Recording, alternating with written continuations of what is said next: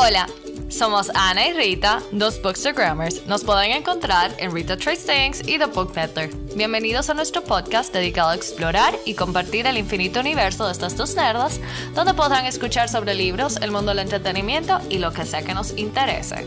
Esto es Come with the Book. Hola Rita. Hola Ana, ¿cómo estás? Ay, súper bien, de que ya estamos a mitad de semana. Aplausos. Gracias, Señor. Gracias Te por llevarnos al otro lado ya. Ya casi y más cerca del Todo estaría mejor de lo que estábamos Sí. ayer.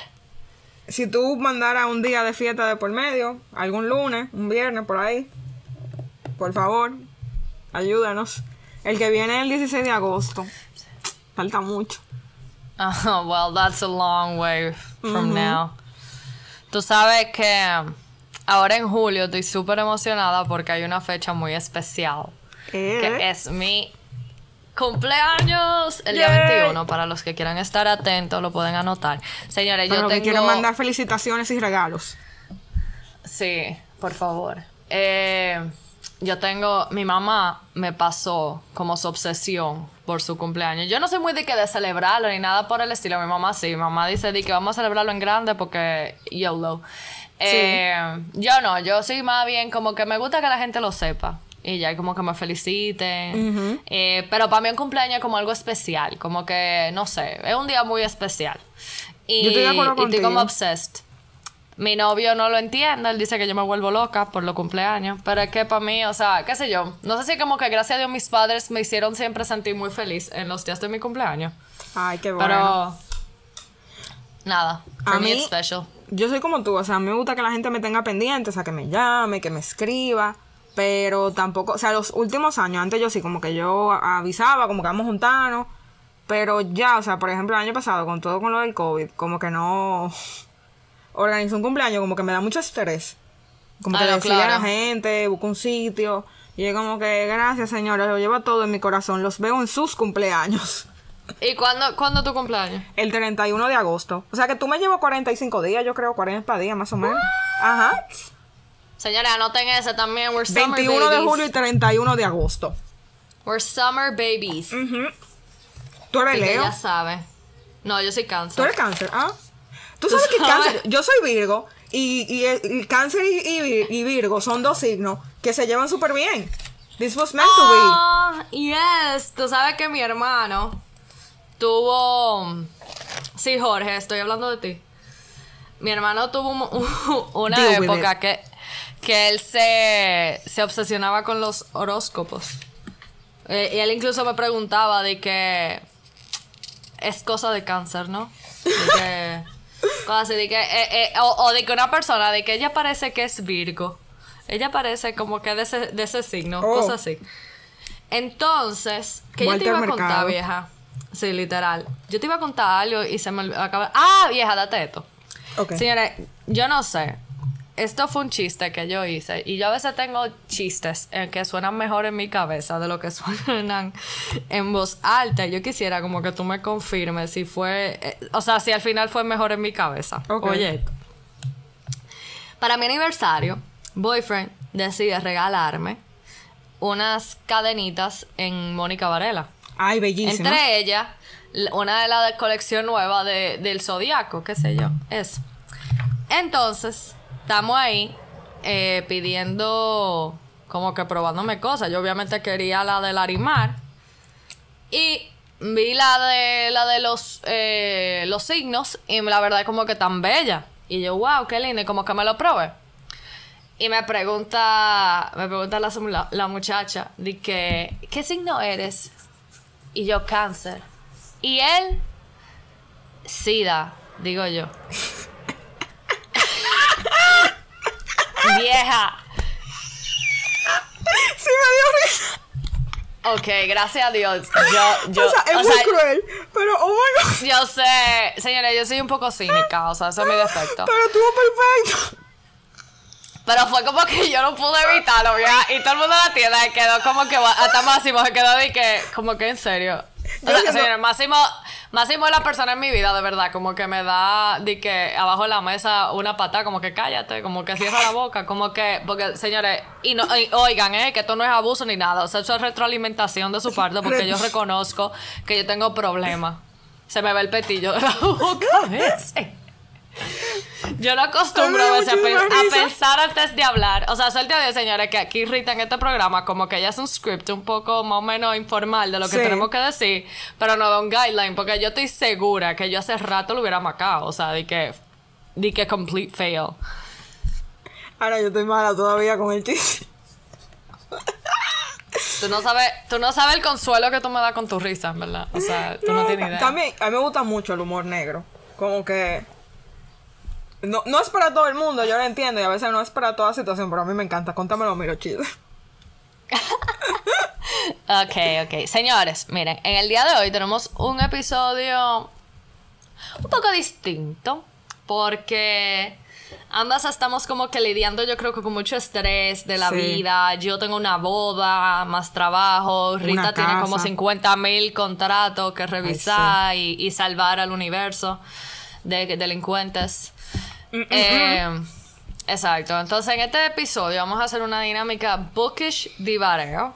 Un término, no sé si creado por nosotras, pero por lo menos adaptado al, al dominicano por nosotros. Pero es nuestro. Lo escucharon aquí primero. Exacto. Ella abogada, ¿eh? Watch out. Ok. Sí, Entonces, vamos, Sorry. vamos a hacernos preguntas para construir nuestro propio libro dentro de varios géneros literarios. O sea que abran sus mentes y crean el de ustedes también con nosotros. Ajá. Cojan una libreta y vayan escribiendo. Eso está muy chulo. Y señores, verdad, sí. créanme que ustedes. Aquí hay material de sobra para escribir un libro. Entre estas dos cabezas literarias. Yo creo que básicamente, Rita, pudiéramos llamar, eh, o pudiéramos, eh, sí, llamar a esto como el outline de nuestro libro, básicamente. Sí. Definitivamente. Vieja, ahorita viene Ay, un, Dios, yo tengo mucho libro en alguien, mi cabeza. Mira, ahorita viene alguien que está escuchando lo que y escribe todo lo que nosotros Ajá. estamos diciendo y Y nosotros también que- leyendo después de que esto no suena familiar. Y tú, que tú te imaginas de que en la dedicatoria, muchas gracias a Rita y Ana por el plot de este libro. Si me No da la gracia, yo no tengo ningún problema. Si me incluyen en los royalties, estamos bien. Ok, ya fue más allá. Es increíble que la de los negocios soy yo y, y, y- tú fuiste la que mencionaste. Por eso necesitas una abogada. Esos son el tipo de cosas como que tú puedes sacar dinero de tal cosa. Literal. Y pagarme bueno, señores, 30%. arranquemos. Arranquemos, ok. Vayan anotando el título de esto. Build your own book. Ok. Entonces. Obviamente, nuestra primera sección aquí, nosotros ya pusimos por default que es historical fiction. Yo no sé si Rita me está haciendo un favor a mí o en verdad es que a la dos nos gusta esto. O sea, A la dos nos creo que encanta a la dos, historical ¿verdad? fiction, sí. Y nosotros leemos mucho historical entonces, fiction. nada, pues entonces ya.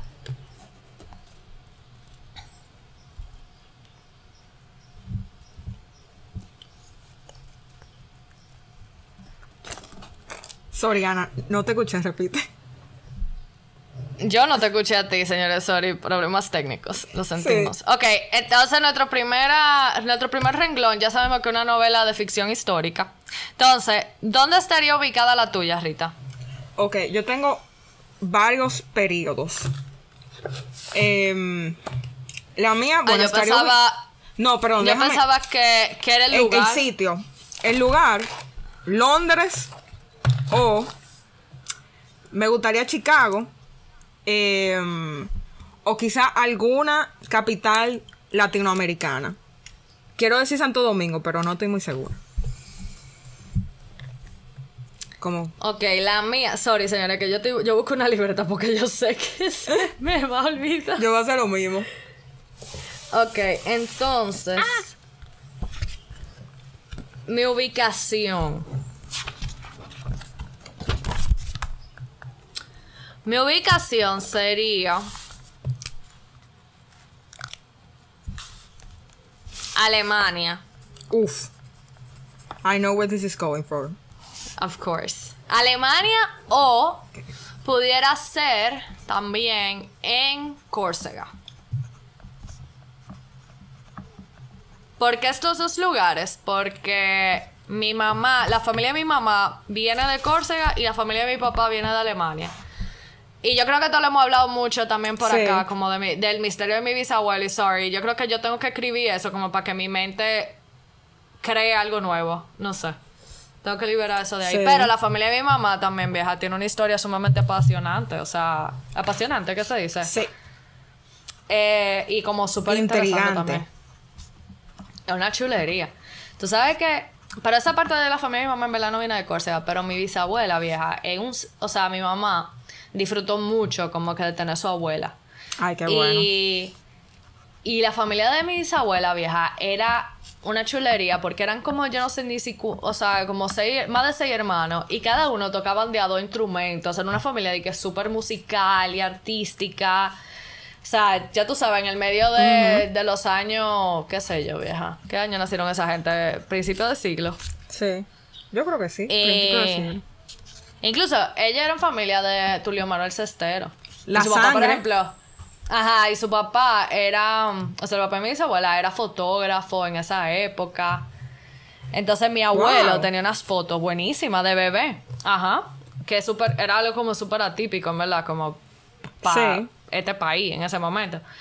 Y, y sí, como que mi tía y mi abuelo tenían muchísimas fotos chulas de bebé y como creativa. O sea, que hay- nosotros tenemos mucha antigüedad de, de ese lado de la familia. Pero bueno, sigamos. ¿En qué periodo histórico sería la tuya? Bueno, la que sería en Londres sería definitivamente durante o después de la Segunda Guerra Mundial, porque me fascina ese periodo de la historia. Yo sé que es un, un- un género que se ha explotado mucho, hay muchos libros escritos sobre eso, pero me fascina realmente. Los 80, because I love the 80s, eh, y si no, una travesía de principio del siglo XX a principio del siglo XXI con un double POV. E- Es muy scary que tan torado yo tengo esto. No, vieja, al contrario. Oh my God, Rita, we can be like co-writers. Sí. Como Christina Lauren. Vieja. We should totally do No, that. señores, espérense, es que nosotras, por lo menos en mi caso, yo me la paso creando como ideas en mi cabeza, como de cosas que yo puedo hacer, ni siquiera ideas de negocio, porque esto no es ni negocio, vieja, esto es como something that I would, would love like doing, and that's it. Eh, y me la paso como creando cosas que yo a veces digo, coño, yo no me puedo como que simplemente conformar con tener un trabajo y ser feliz con el mismo. No. Yo te entiendo. O sea, siempre tengo que estar haciendo algo. Y Máximo me dice, diga que eres tú, mija, que te quieres volver como loca. que el blog, el podcast, que si un negocio ahora nuevo con mis hermanos, que sí, que si yo cuánto. O sea, un viaje de cosas. Ok. Yo también te apoyo en el tema de hacer un double POV. Me encantan los double POVs. Dios mío. Esos son los Porque a mí, loca, hacer una, una novela generacional. O Ajá. sea, de, o sea, usar dos main characters, el de la actualidad y el del pasado. Ajá. Eso, oh my god, o sea, es que cuando tú me presentas un libro así, eso es como el mejor regalo del universo.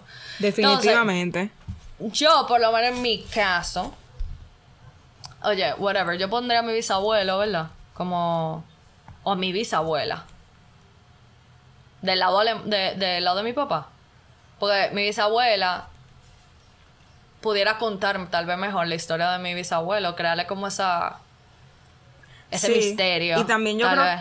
que te da la sensación, porque tú eres un outsider looking in, que yo creo que ese es como el... Ese personaje habla de tu voz y de por sí de cómo tú ves la historia, porque sería más difícil tú, aunque no imposible, ponerte en los zapatos de tu abuelo y tú imaginar todo lo que él estaba pensando, todo lo que él vivió, versus a verlo como desde los ojos de otra persona. O sea, sería muy interesante en ese sentido. Un narrador cámara. Ajá, exactamente. Yo lo pensé así mismo, como que lens.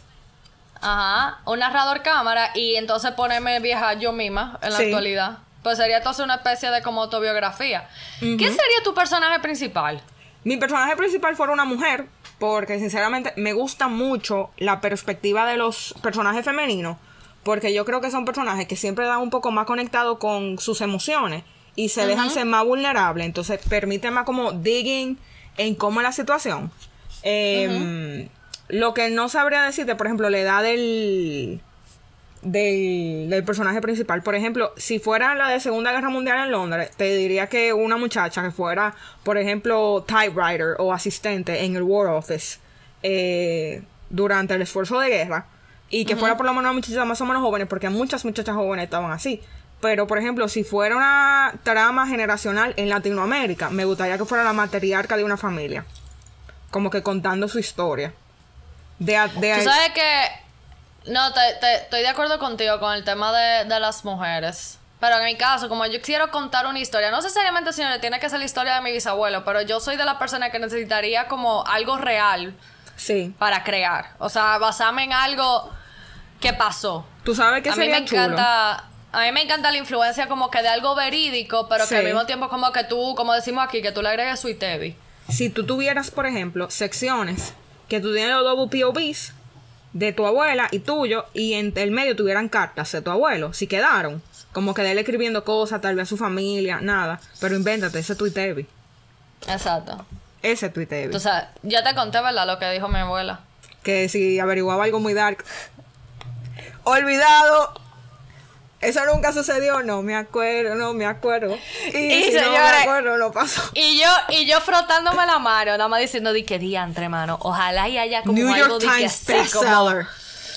como, no, como algo como, como esotérico, como que el pana desertó, o el pana, señores, tenía otra familia. ¡Ah! O sea, wow. ¿Tú te imaginas? Eso, eso fuera muy fuerte. Aunque no, no es poco común, pero lo que aquí es fuerte cuando la gente tiene dos familias. O sea, Tú sabes que lo que pasa es que aquí se mueren en mi familia, pero déjame yo callarme, que yo me voy a meter en problemas. ok, vamos, vamos a hablar de esto. Vamos a seguir creando, señores. Eh, ok. ¿Cuál sería la profesión de tu main character? Por ejemplo, en la de Londres, ella fuera lo que te dije, secretaria o espía en el War Office. Eh, yo lo tengo como muy claro todo. y si es un drama generacional, eh, yo diría que al final la, el personaje más joven si tuviera una profesión, tú sabes, un poco más, qué sé yo, tal vez periodista, que es algo como que se, se, se acopla con ser narrador. O hasta abogado, porque yo soy abogada se me hace más fácil escribir desde esa perspectiva. O algo que vaya a tono. Por ejemplo, si ellos eran granjeros, pues la tipa se convirtió en agrimensora o en agricultor, o ingeniera agricultor, una cosa así. The fuck? Ajá. Y eh, creo que el personaje gener- generacional fuera alguien que haya roto con el molde. O sea, como que en su época, por ejemplo, las mujeres no trabajaban, pero qué sé yo, ella fuera. Yo lo estoy haciendo en mi experiencia porque, por ejemplo, mi abuela materna se divorció en una época en la que nadie se divorciaba en Santiago. Entonces ella sí se convirtió en secretaria. Ay, wow. Eh, La mía, la mía también, mi abuela materna, es una de las mujeres viejas que yo más admiro de que en el universo. O sea, mi, mi abuela se divorció como en los early 70s Sí. y es arquitecto. O sea, Wow. ella, ella es una de las señores, sorry, pero que yo amo a mi abuela and I feel so proud of her and being her granddaughter. De que a un nivel sádico y ella es una de las mejores arquitectas del país en haciendo vivienda económica. Wow, vieja, qué chulo. Y me encanta su filosofía porque mi abuela es una persona como que tan antimaterial, tan, o sea, yo que ella sabe persona qué es lo importante realmente. literalmente y con ella que yo vivía, o sea, mi abuela Y cumplió mi años. abuela Sí, claro, mi amor, los 15 de, de Ketty. Eh, yo le digo Grandma Kay, porque ella se llama Ketty. Ella, tú sabes que mi abuela tuvo sus épocas y obviamente como te digo, el, el hecho de pasar por un divorcio en una época tan machista y, y tan y tan cerrada, tú y me que la entiendes gente cómo te fue ese momento. No, y al círculo social al que ella pertenecía. Eh, o sea, fue muy traumático, ¿tú me entiendes? Y alrededor de todo ese proceso, pues mi abuela se adentró mucho en su fe. Pero mi abuela es una persona que no es fanática. Entonces, porque tú sabes la diferencia de Sí. tú escuchar un fanático y de tú escuchar a una persona que habla de su propia experiencia. No para, no para como que entregarte tú en la cara, ¿tú me entiendes? Como que, ah, mira, la religión, porque, o sea, ese fear of evil que la gente usualmente aquí en República Dominicana Sí. tiene. Que por eso es que va a la iglesia. Muchas veces, por la presión social, por el miedo a tal vez un infierno. O sea, de que tal vez exista un Sí. infierno o que no. O sea, eso ya es muy filosófico, señores. Pero mi abuela es una persona que habla de su fe porque literalmente es algo que ella ha estudiado, es algo que la ha beneficiado. Y te da ganas de tú como que aprender de ella, que ella te cuente, porque es como que ella, la manera en que ella lo habla, con todo y todo, es algo como más científico. O sea, tú ves que mi abuela como que lo ha comparado con otras teorías, o sea, mi abuela es una persona muy estudiada. Eh, Y a través de eso ella ha encontrado todo un proceso de sanación, vieja, extraordinario, que da gusto, como que hablar con ella de, de tú, o sea... Entonces, ella dice que parte de su core de su trabajo, el hecho de ella crear espacios funcionales como que para familia que verdaderamente lo necesitan. Sí. Que yo me encuentro eso algo bellísimo. Sí. Y yo sé que de su corazón eso es así. O sea, que no es un tema comercial, que tal vez lo serán para otro y lo que son, de, tú entiendes, su, sus asociados o lo que sea. Pero mi abuela en realidad como que una persona vieja que disfruta su trabajo, que disfruta lo que hace. Eh, she's a career woman. Incluso hoy estaba hablando de eso con mis hermanos. Como que qué pena tal vez que ella nació en esa época. Porque tal Sí. vez ahora, en este momento, como que mi abuela hubiera tenido muchas más oportunidades de las que ha tenido. Y ojo, que no le ha ido mal, ¿eh? Porque mi abuela la han reconocido. Eh, Pero cosas era así, un pero boys vez- club en ese momento, vamos a decir. La. Literalmente. Literalmente. Y mi abuelo también, el papá de mi mamá, era tremendo arquitecto. O sea, no hay que, no hay quitándole su payola tampoco. pero, even though they got divorced. pero mi abuela también, o sea, el hecho de ella ser mujer en esa época, Sí, obviamente, la pues trasciende un poquito más su, su trabajo. O sea, it's louder, I suppose. Pero Pero- mi abuelo también era un bacano. Mi abuela, yo no tuve como esa relación tan cercana con ella porque cuando yo tenía 6 o 5 años le diagnosticaron Alzheimer's. Entonces, como que toda mi vida, o sea, yo viví con ella y todo, pero tú sabes que, por ejemplo, ella era de la gente, ella era muy ecuánime, ella era muy callada, entonces como que el, el, el Alzheimer se le cogió con, tú sabes, sea así como que, y ella al final casi no hablaba, ella se murió cuando yo tenía 16 años, casi, hace casi 10 años ya, o ya 10 años porque fue en el 2011. Pero ella tiene una historia muy interesante porque, por ejemplo, me reflejo mucho en ella, en el sentido de que, su, porque ella tenía sus hermanas de padre y madre, ellas son tres, y en mi casa somos tres también. Aunque ella tuvo más hermanos porque su mamá se murió eh, dando a luz porque le dio preclancia en el campo, en Luperón, en Puerto Plata. Entonces, su papá se volvió a casar y ella tiene más hermanos en ese sentido, pero como que lo que fuimos siempre más close eran esas hermanas de padre y madre. Entonces, esas dos hermanas, eh, una se casó con un psiquiatra y los tres emigraron a Nueva York durante la dictadura de Trujillo. O sea, porque eh, no... ¿Qué te digo? Incluso mi tío, abuelo, hizo psiquiatría en Nueva York, viviendo allá. Y me parece súper interesante esa dicotomía de que, incluso, o sea, mi abuela cuando se divorció, ella igual se divorció lo- al principio de los 70. eh, y ella lo que la criaron fue para ser ama de casa. O sea, ella iba al colegio, eh, de que escuela de señorita, que le enseñaran a tejer, eh, no sé qué, hacer casa, whatever. Y ella tuvo que volver al colegio eh, cuando se graduó, o sea, cuando se, se divorció. Terminar el colegio lo que le faltaba. Y ahí hizo un secretariado y ella era secretaria de universidad. Y así ella, con mi, mi hermana y mi tío, lo crió así a los dos. Em, y después vivió su vida hasta en Santiago, sola, o sea, con su apartamento propio, se resolvía todo ella.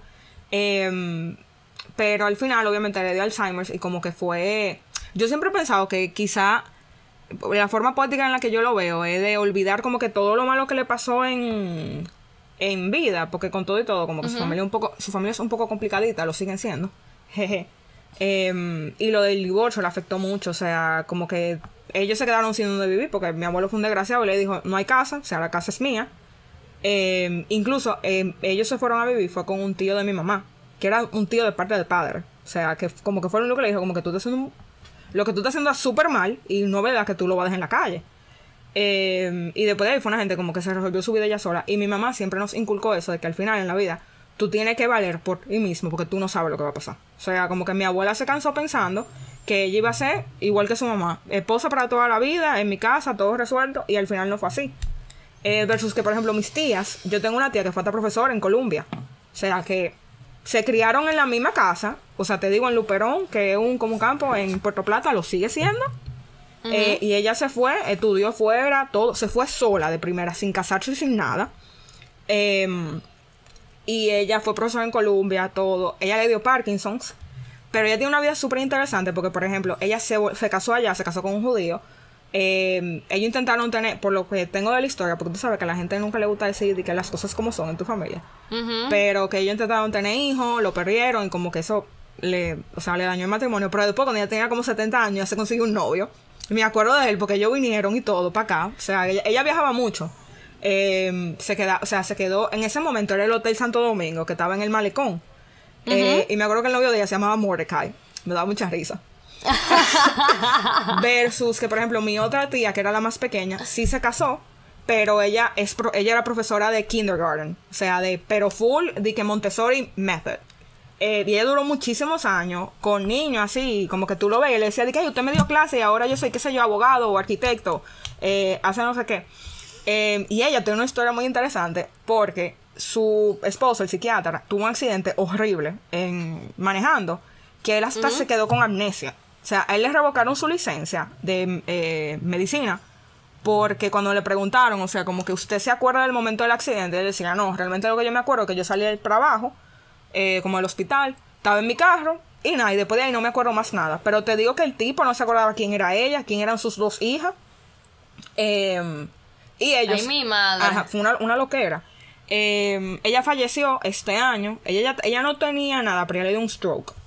Eh, al final, y me dio mucha pena porque al final se tuvo que quedar sola. Porque como estaba, ella estaba viviendo en assisted living, eh, como un home, porque obviamente mi tío no la puede cuidar por su tema del, del accidente, porque él está bien, pero él no puede, he, he cannot look after someone else, someone has to look out for him. Eh, y nada, ella estaba ahí y no se dejaban que nadie los visitara. O sea, cuando le dijeron a, a- a las primas de mi mamá, como que nada, despídanse, fue por FaceTime todo. O sea, fue como muy traumático. Entonces, como que me gustaría hacer esa dinámica, como que de la historia de ellas tres. O sea, porque fue muy diferente. Son tres gente que se criaron en la misma casa, con la misma educación, con la misma gente, y tuvieron vidas, dos un poco más similares, pero completamente distintas y que se pasaron mucho tiempo. O sea, al final, yo creo que después de la época de, los de los 2000, ellas nada más se vieron todas juntas eh, una vez. Y fue como en el 2009. Una cosa así que mi, mi mamá hicimos hizo el esfuerzo. Porque, tú sabes, viajar con una gente con Alzheimer es complicado. Y por ejemplo, mi abuela hasta ese momento nunca había o sea, viajado de que fuera, ni nada. Porque ella nunca le interesó, porque ella le tenía miedo a los aviones. Jeje. Eh, porque mis tías tienen la, tenían la vida entera viviendo en Nueva York. Le decían, ven, visita, no, sé qué. Ella dije, no, vengan ustedes para acá. Porque yo no voy a ir. Es igual que un tío mío, el hermano de mi abuela, que él nunca ha cogido un avión en su vida. Y una vez mi papá lo montó en un helicóptero y casi se muere. Ay, Jesús, el pobre. sí. Tú sabes que eh, eso con... Dime. No, no, no, sígueme diciendo. Que también me gustaría como que hablé, no de mi experiencia, porque obviamente yo no tuve Alzheimer, ni tampoco como que cuando tú eres niño, o sea, tú manejas eso, pero tú no tienes el nivel de madurez, por ejemplo, que lo está haciendo un adulto que está viendo a su papá y a su mamá pasando por eso. Eh, pero quizá me gustaría verlo así como desde mis ojos, como con esa edad, de, o sea, de cómo yo veía la enfermedad. Porque ellos empiezan a tener manías súper extrañas. Eh, y tú, tú obviamente se pregunta y te- los adultos tratan de explicártelo de la mejor manera que ellos pueden. Pero yo creo que yo he empezado a entender más cosas que pasaron ahora. Cuando yo lo analizo looking back. Claro. Eh, y qué sé yo, o sea, sí me hubiese gustado como que tener una relación un poco más close, porque por ejemplo con mis hermanas que me llevan muchísimo más tiempo, fue diferente, por lo menos ya tuvieron su infancia, como con un... No quiero decir que ella estaba eh, bien, o sea, mentalmente hablando, o sea, como que, porque yo sentí que al final, como que she wasn't herself, te digo, como que ella no hablaba, no decía nada, eh, y, y era muy difícil. Eso es así, vieja. Yo también, por ejemplo, mi abuelo se murió, el, el papá de mi mamá se murió de, de cáncer hace. Eh, ¿Cuánto? Hace 14 años. Okay. Y. Yo a veces obviamente me pregunto yo como que, wow, o sea, yo sí me hubiera llevado bien con mi abuelo. O sea, como que yo en verdad, tal vez en el momento en que él falleció, yo no lo supe aprovechar bien porque yo Sí. no tenía 12 años, pero mi abuelo era una persona sumamente ilustrada. O sea, yo creo que poca gente culta a ese nivel he conocido yo en mi vida.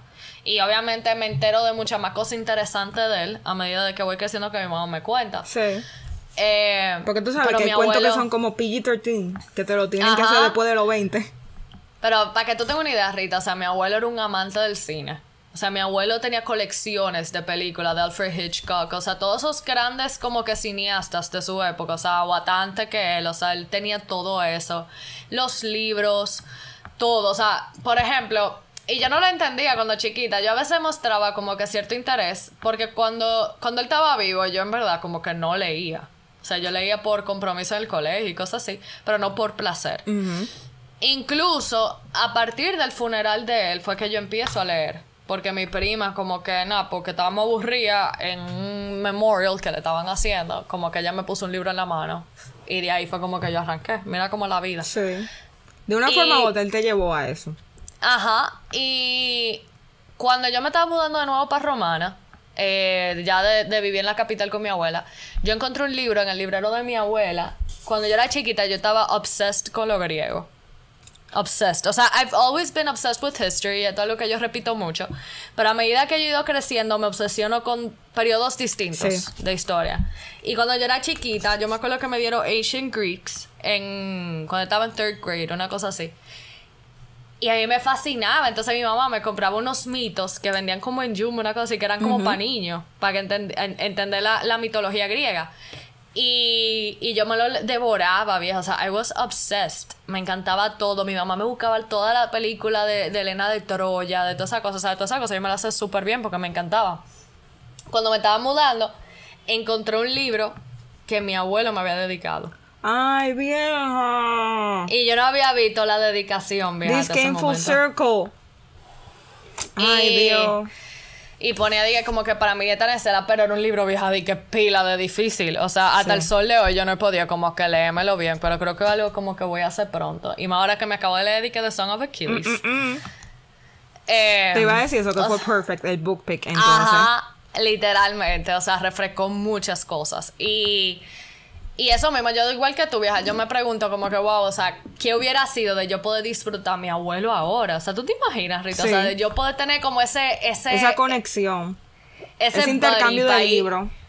El intercambio de libros, alguien que me acompañara a la librería, alguien que me llevara al cine, o sea, pero es que era una persona vieja tan culta y tan chula, porque mi abuelo, mi abuelo lo que sabía era vivir bien, muchacha, o sea, mi abuelo era una persona vieja que, que le gustaba comer en un sitio, tú me entiendes, y él sabía qué pedir y probar cosas nuevas, o sea, él era una persona muy, muy, muy abierta para la época también en la que él estaba. Por ejemplo, mi mamá me comentó que cuando yo era chiquito, que iban a comer, y que, a- qué sé yo, vieja, di que al besubito, como que... mami Loca, dice que di que, si, throwback. di que si tenían cuarto, di que, que mi abuela lo obligaba a todito, di que a pedir un plato diferente, para que prueben. Sí, claro. Y mi primera vez que yo fui a Nueva York, eh, fue con él también, y fue muy pero que yo eso, eso sí te lo conté. Sí, eso lo habíamos. El episodio pasado, incluso, que era In the Heights. Ajá. Lo escucharon, le Entonces- estamos seguimiento. Para nada, señores, sigamos armando esta novela que nos estamos poniendo muy, mu- oye, que muy, muy nostálgicas. Eh, ¿Quién sería el psychic o romantic interest de tu personaje? Ok. Hmm. De la muchacha en Londres, bueno, de la Segunda Guerra Mundial, yo tengo un love triangle. Yo sé que la gente odia los love triangles, pero en este momento funcionaría. Y sería como que el sweetheart que ella tiene, que se le fue a la guerra, spoiler alert, he's gonna die. Y este tipo, que es espía, que ella conoce en el War Office, que es super mysterious, no sé qué. Y nos da oportunidad a seguir una trilogía sobre ellos mismos. Pero después de la Segunda Guerra Mundial, vamos a decir, qué sé yo, la Guerra Fría, no sé qué, Muro de Berlín, ese tipo de cosas. Y su sidekick, yo creo que ya tuviera como que una amiga, que siento que fuera yo realmente, que es como making inappropriate comments y bien el comic relief del libro. eh, entre el momento que trabaje con ella eh, o qué sé yo, que sea su prima o su roommate en algún sentido. Pero ya saben, en esa hay un love triangle. Sorry, vieja, vi el libro, ahora mismo mirándome. Mira cómo está. Ay. No, pero sí se ve. Está muy Sí, lindo. Mira, tiene hasta el, el- eh, O sea, es una antigüedad vieja. Tiene de que librería, papelería López de Vega. Eso no ¿Has es escuchado de esa librería? No. Eso, eso es lo más seguro desapareció hace años. Porque yo no me acuerdo de eso ni, tiene hasta, ni growing up. tiene hasta el número de. Señores, tiene hasta el número de teléfono sin el 809. Esa vaina no Eso existe, hace mucho. Oye, di que para mi queridísima nieta Estela, con todo el cariño eh, de abuelo Guillermo. Ah, by the way, Ah. señora, mi, mi abuelo se llamaba Guillermo, mi hermano se llama llama Guillermo, Guillermo. José, mi papá se llama Guillermo y mi hermano se llama Jorge Guillermo también. Ay, ay, mi Porque- abuela de parte de padre, muérete, ¿tú quieres saber cómo se llama Guillermina? No relaje. Y también está de Loca. birthday, también otra mujer extraordinaria, by the way. Ay, Dios. Sí, mira, oye, este libro eh, primero se lo regalé a tu mami y después a mi tía Gabriela, que eso di que que una enciclopedia andante. Y ahora es tuyo, espero que te guste. Ay. Ay, qué bello. Me encanta que que- te dice Anestela, como que no hay un confort más grande que con un adulto en tu vida te dice tu nombre completo, por ejemplo, Rita María, o qué sé yo, Anestela, porque yo sé- siento como que Ay, yo no sé. Cuando tiene- yo era chiquita no me gustaba. es un double-edged sword, porque cuando yo estaba chiquita eso era Ri- Rita María y era para tú sabes. Ajá. Mi amor, yo tengo The tres nombres. ¿Mm? Yo tengo tres nombres. Yo me llamo ¿Qué? Anestela Olivet. Yo no sabía. Ajá. Y mi Ay, mamá se llama Ana María Olivet, pero dicen Malele. Yo me llamo Ri- Rita María, pelado, pero mi mamá se llama Rita María de los Milagros. Porque mi abuela tenía preclancia, entonces le rezaron a Santa Rita, entonces todo salió bien. Y por eso le pusieron esos tres nombres. Pero después mis hermanas como que también, mi mamá tenemos dos nombres. Oye, So este libro era tan difícil que yo me lo leía por párrafo. Oye, era chiquita. Ay, de que leí un párrafo, qué bueno ya. Pero hay, hay párrafos que tú dices, no son párrafos de cinco líneas, son párrafos de una página entera. No, vieja, y mira esta letrica. O sea, dime. Letra 10. Ay, Dios Literal, mío. señores. Esos O son sea, como... ¿Y tú, Ana? Pues ¿Quién, sí. quién sería tu sidekick o romantic interest? Bueno, no sé. Obviamente, si yo uso la historia de mis bisabuelos, pues mis bisabuelos uno con el otro, pero. ¿Tú te imaginas eh, que tú le metas de que una novia que había antes, de que él estaba enamorado y tu abuela, mira, cuéntame esa parte de la historia, porque aunque eso haya sucedido o no, yo no lo, yo no lo quiero leer. No, mentira, pero te digo algo, yo también pudiera coger como que su historia e inspirarme como en otros hechos. Por Sí. ejemplo, yo también, obviamente, pusiera mi. mi. mi historia durante la Segunda Guerra Mundial. O sea, y yo sé lo que tú. Yo entiendo lo que tú dijiste de como que ese, ese time period ha sido un poco explotado. Sí. Pero vieja, es que hay tantas historias que saca de ahí, hay tanto sufrimiento, tanto dolor, tanta pasión. O sea, hay mucha gente también, señores, que encontraron el amor y su familia durante una época tan fea. O sea, Sí. hay muchas cosas que contar. Entonces, obviamente, yo creo que eso va a seguir siendo una fuente de inspiración. O sea, Everyone- o sea, todo el mundo merece para el contar resto su historia. de- o sea, para el futuro, para ahora, para todo el tiempo. Entonces, yo creo que yo, mi main character, vamos, vamos a hablar claro, ok, digamos que no es mi bisabuelo, pero pudiera ser loca un hombre que fuera médico. Me gusta eso, porque cuando yo estaba en el colegio tenía un profesor de historia que me fascinaba él, porque él no dio de que The History of Health and Medicine, y eso fue de que aperísimo. Aunque yo soy muy gory, en verdad. Entonces, Sí. no sé, con el research, no sé. Tú sabes hay Pero- cosas como de, sorry que te interrumpa, del History of Ajá. Medicine, que tú lo ves y tú dices, por ejemplo, en Estados Unidos, con los trials de ginecología, que ellos cogían a mujeres afroamericanas sin administrar anestesia, o sea, sin nada, que y al final sin consentimiento médico. Eh, y por ejemplo, el desarrollo de los anticonceptivos con mujeres en Puerto Rico, que las, o sea, lo que ellos hicieron, oye esto, vieja. Sorry, I'm getting sidetracked, pero eso es muy interesante. Hay un episodio de Stuff You Should Know que es sobre esto, que es los Nelson Pill Hearings. Loco, la gente que desarrollaron la pastilla anticonceptiva decidieron ir a Puerto Rico a probarla en esas mujeres, porque como ya era una raza eh, inferior, si ellas podían aguantar la pastilla, todo el mundo podía aguantarlo. Eh, loco, en los trials hubo gente que le dio trombosis, que le dieron eh, strokes, que tuvieron problemas de infertilidad. Y fue como que ellos dijeron, eh, los efectos de la, de la píldora son más beneficiosos que los side effects. Y fue como que, loco, there's women actually dying. Y cuando lo llevaron a Estados Unidos, obviamente como 5 años, de, qué sé yo, 10 años de que estaban prescribiendo eso a dos manos, o sea, a todo poder, las mujeres dicen, loco, we're dying. Y van al Congreso de Estados Unidos y le dicen, oigan, ustedes tienen que regular esto. O sea, porque la píldora, por ejemplo, en el día de hoy, la progesterona que tiene son como eh, menos de 100 miligramos, una cosa así. Es poquísimo. Y en esa época tenían como 500, 700, una loquera. Eh, y el desbalance hormonal que creaba era una vaina, o sea, increíble. Eh, ese episodio de Stuff You Should Know es muy interesante. Y ellos van, pero al final la crítica, la crítica sigue porque las eh, píldoras anticonceptivas no han evolucionado nada en los últimos 40 años desde que se, eh, o sea, desde que pasó los Nelson Pill Hearings es básicamente la misma fórmula. Y por ejemplo, a los hombres no se las prescriben porque los mismos side effects que las mujeres sufren para ellos, porque al final cuando ellos prueban un medicamento, lo que ellos balancean es que si el efecto de la pas- del medicamento es beneficioso y outweighs los counter effects que te pueden dar. O sea, porque por ejemplo, la quimioterapia te jode, te quita el cabello, te da náusea, no sé qué, pero, loco, te puede ayudar tú no tener cáncer y por eso la prueban. Claro. Y esto es como claro. que, no, como le da náusea eh, y como le baja el libido a los hombres, pues no se lo vamos a prescribir. Y es como que, ah, pendejo, pero a las mujeres sí. Pero nada, Claro. sorry, señores, esto fue como un rant medio... No, mira, pero, sí, o sea, no, el- el no hemos pasado el episodio en eso. Ajá, es muy interesante. Como que me gustaría 100%. también hacer una historia así como de ese tipo de mujeres que salieron a luchar por sus derechos reproductivos y a decir como que, no, loco, tú no me vas a poner una bendita pastilla que al final, sí, I don't want to get pregnant, esto me ayuda porque yo puedo planificar cuántos hijos voy a tener y no va a ser como que, no, lo que, lo que Dios quiera. Como era en otras Ay, como la tipa, ta- esta tipa, ¿cómo es que ella se llama? La de Masters of Sex. Mm. ¿Tú viste esa serie? Me vive saliendo. Es buena, la veo. Sí, sí, yo la empecé Sí. a ver, yo tengo que terminar de ver, pero es un caso verídico y es como que básicamente el research como de...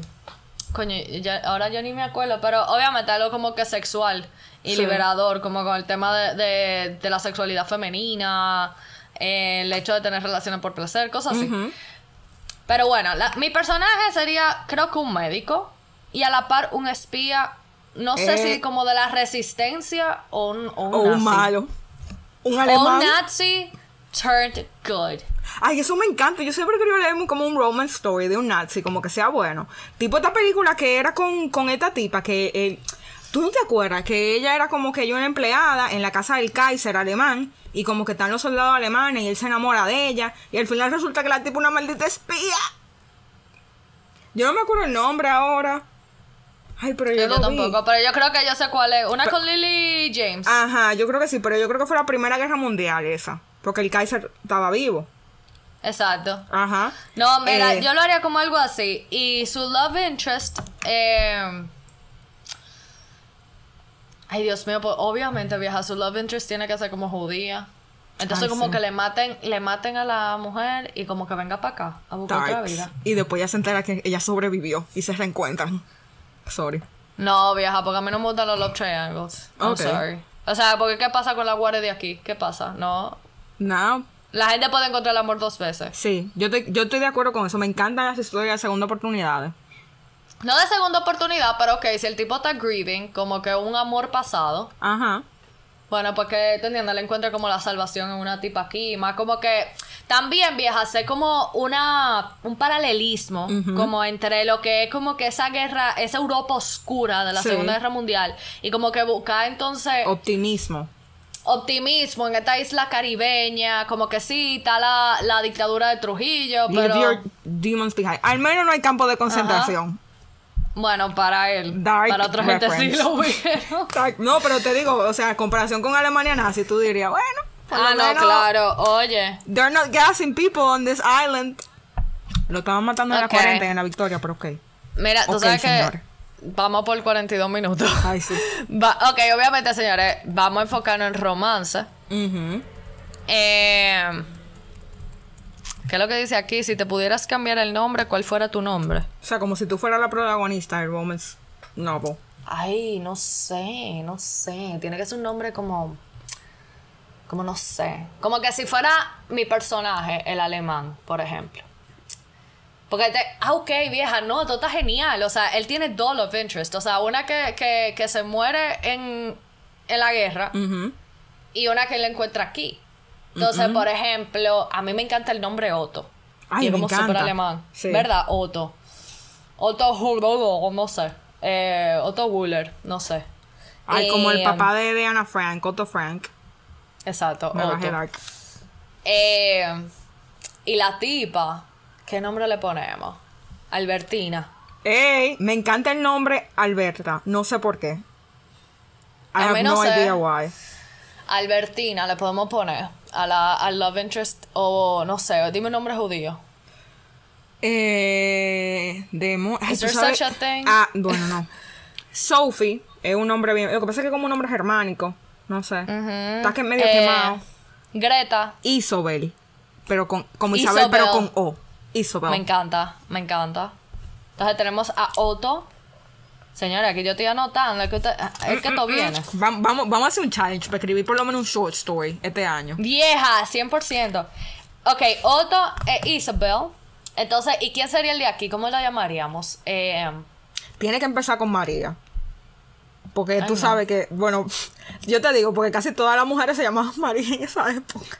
no, fue loca, no. María de Lourdes. Magdalena. Ey, me gusta. Como la, como, Magdalena. como la de la Biblia. Magdalena. Claro, pues tiene que ser como un nombre religioso, yo, I Sí. got you, pero como que ya hay tanta María, mi hija, tanto en el mundo viva como en personaje. Como que déjenla ser. Sí. Eh, Otto, Isabel y Magdalena. Ok, los tuyos. Eh, yo diría que la muchacha de Londres se llamara. Ay, Dios. Demonios, como que ahora estoy.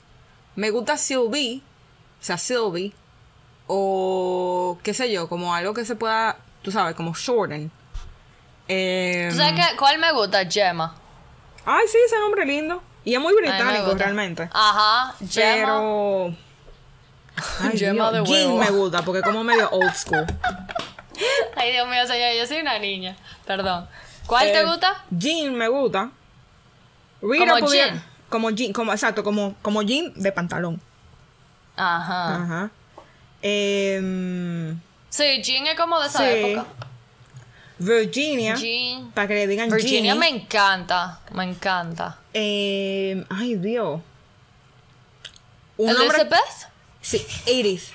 Como Edith. Me gusta mucho. Oh, Eso está perfecto. O sea, como que para la época. eh, eh, Edith. Edith. Definitivamente. Edith, como la de Downton Abbey. Ay, sí. Ay, Dios. ¿Por qué yo no nací en UK? ahí está Mary también. Todos los idiomas de ese nombre. Eh, y para mis personajes de, de, tú sabes, latinoamericanos, realmente me gusta mucho el nombre María de Lourdes. No sé por qué. Me dijeron que no utilizaba ese nombre por eh, María de Lourdes. Me gusta mucho. Ay, me gusta, me gusta, verdad, sorry. Ajá. Sí, no es, que, no es que yo no quiero No. saber de las Marías. Por ejemplo, Rita se llama Rita María. No Sí, hate. Pero está quemado. mi- o sea, y- loco. Y mi prima, mis- y mi prima dorada de mi corazón se llama María Amelia. Ay, María Amelia me encanta ese nombre súper lindo. Sí, ella se llama María Amelia. Para decirle es muy María. linda también. No. No. Me gusta Micaela. Me encanta el nombre Micaela. O sea que A mí mi, ma- también me mi mamá lo odia, de verdad. Yo no sé por qué, pero a mí me encanta. y la salsa esa de que Micaela Soto me encanta. Em, y por último. Micaela está chula y Micaela es como latino. Ajá. Y yo creo que Miranda me gusta, pero no es un nombre como que se usaba mucho en esa época. Yo lo, lo Me utilizaría. encanta Miranda y el como nombre de, apellido. de mi mejor amiga. O sea, tipo de que Micaela Miranda, una cosa así. Y Julia, porque es un nombre muy fuerte. Y creo que sería bien para un personaje que fuera así, como que esa mujer, tú sabes, un poco más dura, más adelantada a su época. Ujú. Ujú. O si quiero bajar cheesy, Minerva, como Minerva de la hermana Mirabal. Aw. Me gustaría como que la historia se dividiera, tuve como eh, los años 40, que tal vez como su juventud, infancia. Eh, también durante la dictadura de Trujillo, en el 61, cuando ya, en el 60, perdón, cuando ya él se muere, eh, como con esa inestabilidad política y todo. Y después en, el- en la guerra del 65, o sea que ese fue un periodo para mí su- fa- sumamente fascinante, porque por ejemplo mi mamá, ella vivía en Santiago en esa época, pero con el tema de la guerra la mandaron al campo, como que estaban mandando a los niños, y tú sabes que ellos perdieron ahí como medio año de escuela. Eh, Y eso me gustaría eh, como verlo. También la época de Balaguer, durante los años 70, o sea, fuera muy con eso, con la represión. Y ya cuando ellos están, o sea, viejos, como contemplando su vida, como en los 2000, porque lamentablemente ellos no van a llegar al 2021. No hay fuerza para eso. Yo, tú sabes algo, vieja, yo haría hasta como una especie de trilogía. Me encanta, por ejemplo, como Uf. Isabel Allende lo hizo con el tema de la Casa de los Espíritus, que es como que, ok, hay diferentes point of views, es una historia generacional, pero cada libro es como que una época Ajá, como en un específico. de, de historia. Literalmente. O sea, tú estás estudiando la vida de un personaje en específico en cada libro. Ujú. Por Eh. ejemplo, eh, qué sé yo, el primer libro fuera. me- yo centraría el principio de la historia como que a Otto, por ejemplo, cogiendo el barco para venir para acá. Ay, loco, me encanta. Y obviamente Y haciendo sacando como- flashbacks. ajá, haciendo flashbacks de su vida antes de la guerra, haciendo una, un paralelismo también entre lo que fue la zona donde él vivía versus cómo cambió Este con la guerra. También su trabajo, me lo imagino un poco, no, no igual, pero como over, como que esa sensación de, por ejemplo, como él va a llegar a Central Romana, eh, me estoy adelantando, pero como que de ese se- nuevo, de conocer el trabajo, de qué es lo que voy a hacer, de ir ascendiendo poco a poco, eh, y todo eso, y como que de empezar su familia, de conocer a tu, a tu abuela, tu bisabuela. Incluso, vieja. No, porque ya yo no creo que sea mi bisabuelo. Nada más. Yo brainstorming contigo, como que he creado ya otro. otro Mira, si no somos co-authors, podemos ser co-editors, yo creo. Literalmente, Ajá. no. a- a- yo necesitaría eso, porque yo no sé escribir bien en español.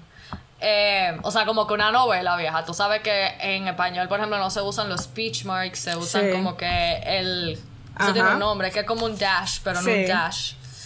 Eh, pero por ejemplo, qué sé yo, vieja, yo. Yo, tú sabes que yo trataría de mostrar, vieja, la isla desde el punto de vista extranjero también en esa época. También Y ya después en otro libro, como que tal vez que el trabajo que haga ese personaje, o sea, Otto, Sí. refleje lo que su nieta está haciendo en un futuro. Que yo creo que eso es algo muy importante porque mucha gente a veces se olvida de que muchos de nosotros fuimos inmigrantes. O sea, venimos de familias inmigrantes. Porque, por ejemplo, la familia de mi mamá emigró aquí a principios del siglo XX. Incluso eso fue súper heavy porque yo me puse a buscar en el Archivo Nacional de, en el Archivo de la Nación eh, sus actas de cuando ellos llegaron, porque ellos eran del Líbano, pero en ese momento era de que Monte del Líbano. Y ellos llegaron en 1901. Eh, Wow. Y es como súper interesante. Lo que pasa es que yo no soy muy cercana con la familia de, de- o sea, como de mi abuelo de parte materna. Ajá. Eh, pero es muy interesante porque es, un- es- es una familia que llega a principios de siglo y lo bien como que te puedo decir que nos, nos hemos integrado, o sea, throughout como el, el tiempo que ha pasado, porque ya ha pasado más de un siglo. Eh, y me parece muy interesante porque primero, obviamente, ellos se casaban, no quiero decir que se casaban entre sí, pero nada más se casaban con gente árabe, no sé qué, y como poco a poco también hay muchas cosas que se perdieron, porque hay gente que yo con- he conocido que, por ejemplo, son hi- hijos de inmigrantes, vamos a decir, de primera, de primera generación, porque su papá y su mamá fueron los que vinieron aquí, y como que tienen su cultura muy ahí, de que no, nosotros cocinamos esto, hacemos lo otro, loco, o sea, lo único que nosotros hacemos, sabemos de comida es comer kipe y ese tipo de cosas, más nada. Ay, bueno, la novia de mi hermano, ella, señores, by the way, es la dueña de, de Shish Kebab. O sea que lo Loca, lo mejor equipe. del universo. Oh my No God. solamente equipe, o sea, Las cativillas, Victoria, la No, no, no, no, no. empanada. Rita, Sorry. Victoria te cocina lo que sea que tú quieras. O sea, la tipa es una chef. O sea, es que tú no tienes idea. Yo te voy, señores, yo le voy a poner para que ustedes vean en los stories el brunch que ella me hizo para mi, para mi propuesta de damas. Me O gustaría sea, también. chicken and waffles. O sea, obviamente los kippes nunca Uf, faltan. loca, chicken Eh, waffles. O sea, todo lo que tú quieras te lo hace. Y señores, de verdad. Y ah, vieja, los shawarma de, de falafel de ella son de que. The shit. loco, qué o sea, bueno. Me encanta shish kebab. So Dios bendiga shish kebab. Que, Literalmente. no- que pongan Y uno en la capital, por favor.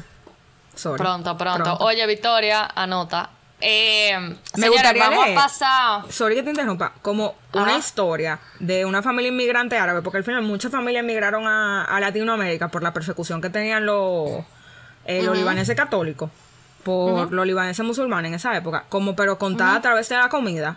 Porque yo estaba viendo, por ejemplo, en México, y literalmente es como un imperio, o sea, no un imperio, pero como una subcultura, o sea, de cómo ya han logrado acoplarse a través de la comida. Y me gustaría como que una historia así contada, como que tal vez desde un abuelo a una Tú nieta. te leíste, tú te leíste como agua para chocolate, ¿verdad? No, ¿Tú no te has leído No. como agua para chocolate? Rita, por favor, o sea, mañana ve a Cuesta y léete eso, porque es literalmente what you're looking for. ok.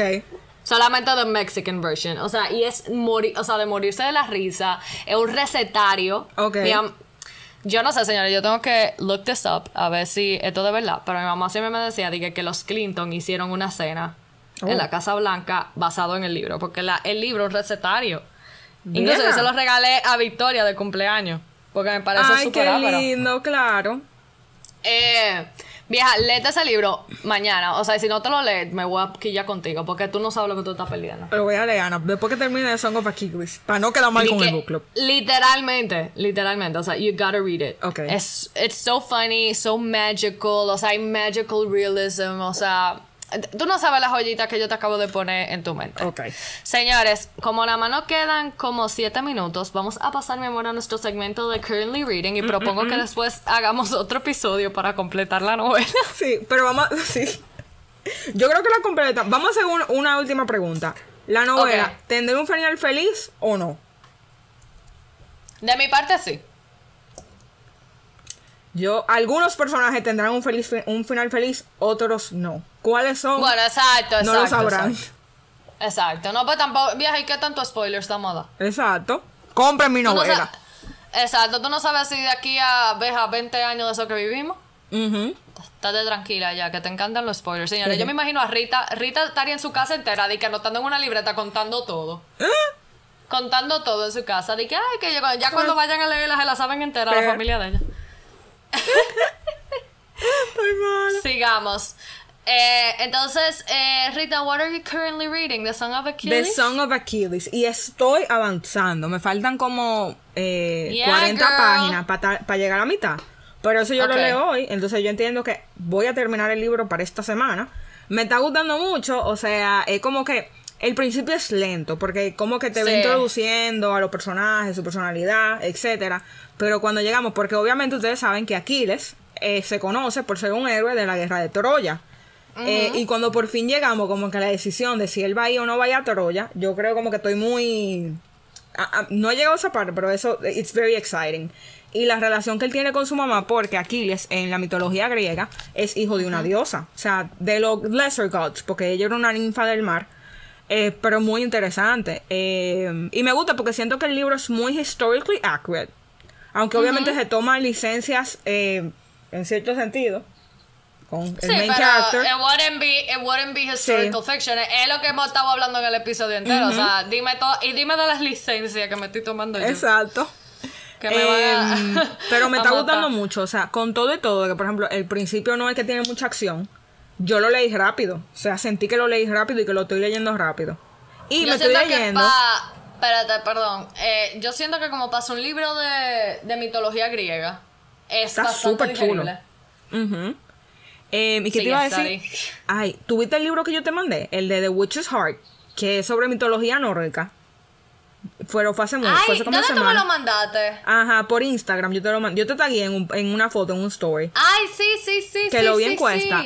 Lo bajé y eh, de ese no he avanzado mucho, pero me está gustando mucho porque esta esta bruja que aparentemente ella fue como que la que cri- la que dio a luz a los lobos en el bosque y que Oren como que quiere que él le enseñe como ella tiene un, como un poder, ella como poder ver como el futuro, más allá, no sé qué. Entonces fue como que ella también estaba como double playing Oren y estaba ayudando a los gigantes, que son como que la gente contra los cuales eh, los dioses nórdicos eh, tienen una pelea y pasa Ragnarok. Eh, hay una serie muy heavy en Netflix que es noruega, que se llama Ragnarok, que es sobre eso, que Ah, está- ajá, súper bien, o sea, es bien accurate en el sentido de la mitología nórdica, con el tema de los gigantes versus los Nordic gods. Y este libro me está gustando mucho. Y más que estoy como medio obsessed con Loki, que estoy viendo la serie de Disney Plus. Eh. Y en este libro, Loki es como un main character. O sea, está muy heavy. Ok. Qué ápero. Yo me estoy leyendo, señores, The Mary Shelley Club, que vino. Uf, yo lo vi en tus stories ayer. Me, me- llamó la que atención. Vino, que vino con mi Once Upon a Book Club box de Young Adult Fiction, que es una colaboración que estoy haciendo con ellos este mes. Y vieja, en verdad, yo tenía mucho que no leía como que Young Adult Fiction. Vieja, and it's super interesting, en verdad, me está gustando Sí. mucho. Y obviamente el hecho de tener como que gifts to look forward to makes it a lot more interesting, obvio. Eh, pero after that, honestly, no sé, really, como que qué leer. Quiero leer como que People We Meet on Vacation, quiero leerme como algo Ah, light. Em, o, por ejemplo, me compré los otros días The Great Gatsby, Mexican, Go- eh, Mexican Gothic, que lo vi en cuesta. Tú sabes que The Great Gatsby, yo me lo leí. Y sinceramente, como que, tú sabes que ese libro es, por ejemplo, el favorito de Bill y, y Melinda Gates. They're not together anymore, pero whatever. Eh, pero a mí no me fascinó. O sea, it's very well written, con todo y todo. Pero, no sé, hay una serie en Amazon Prime, pero basado en la esposa de él. Sí, de la Zelda. tipa de Zelda. Yo lo empecé a ver, ajá. Que realmente, o sea, él, él incluso la plagió a ella. Como que. no por la- Ah. y ellos salen en Midnight in Paris y me gustó mucho. Pero al Sí, final que ellos los dos. Ella tuvo una vida muy- muy triste. Ajá, era medio loco. Ajá, y al final ellos terminaron peleados, separados. Ella estaba en un hospital psiquiátrico. Y yo estaba buscando como que, que fue de la hija de ella, porque a mí me encanta saber que fue de, de los hijos de la gente así, como que.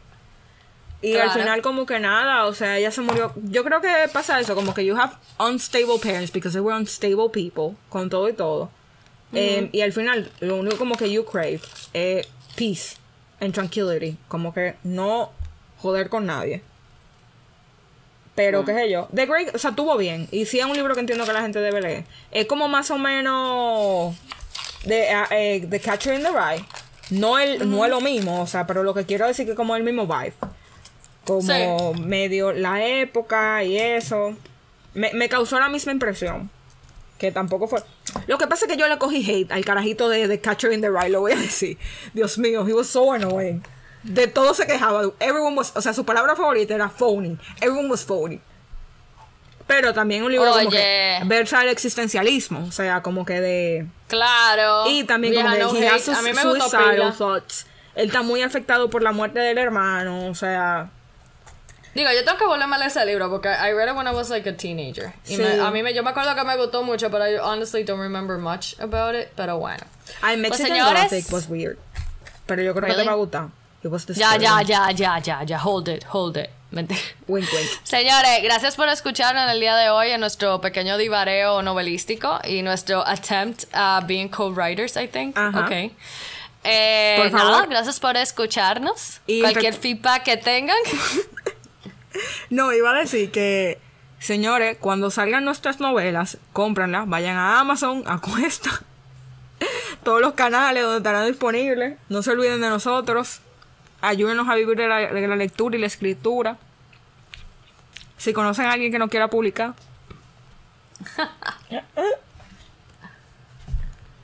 y nada, thanks for listening. Los llevo en mi corazón a todos. Gracias, Ana, por otro bookish conversation. It was very fun. Aw, I love you all too. Bye. Bye.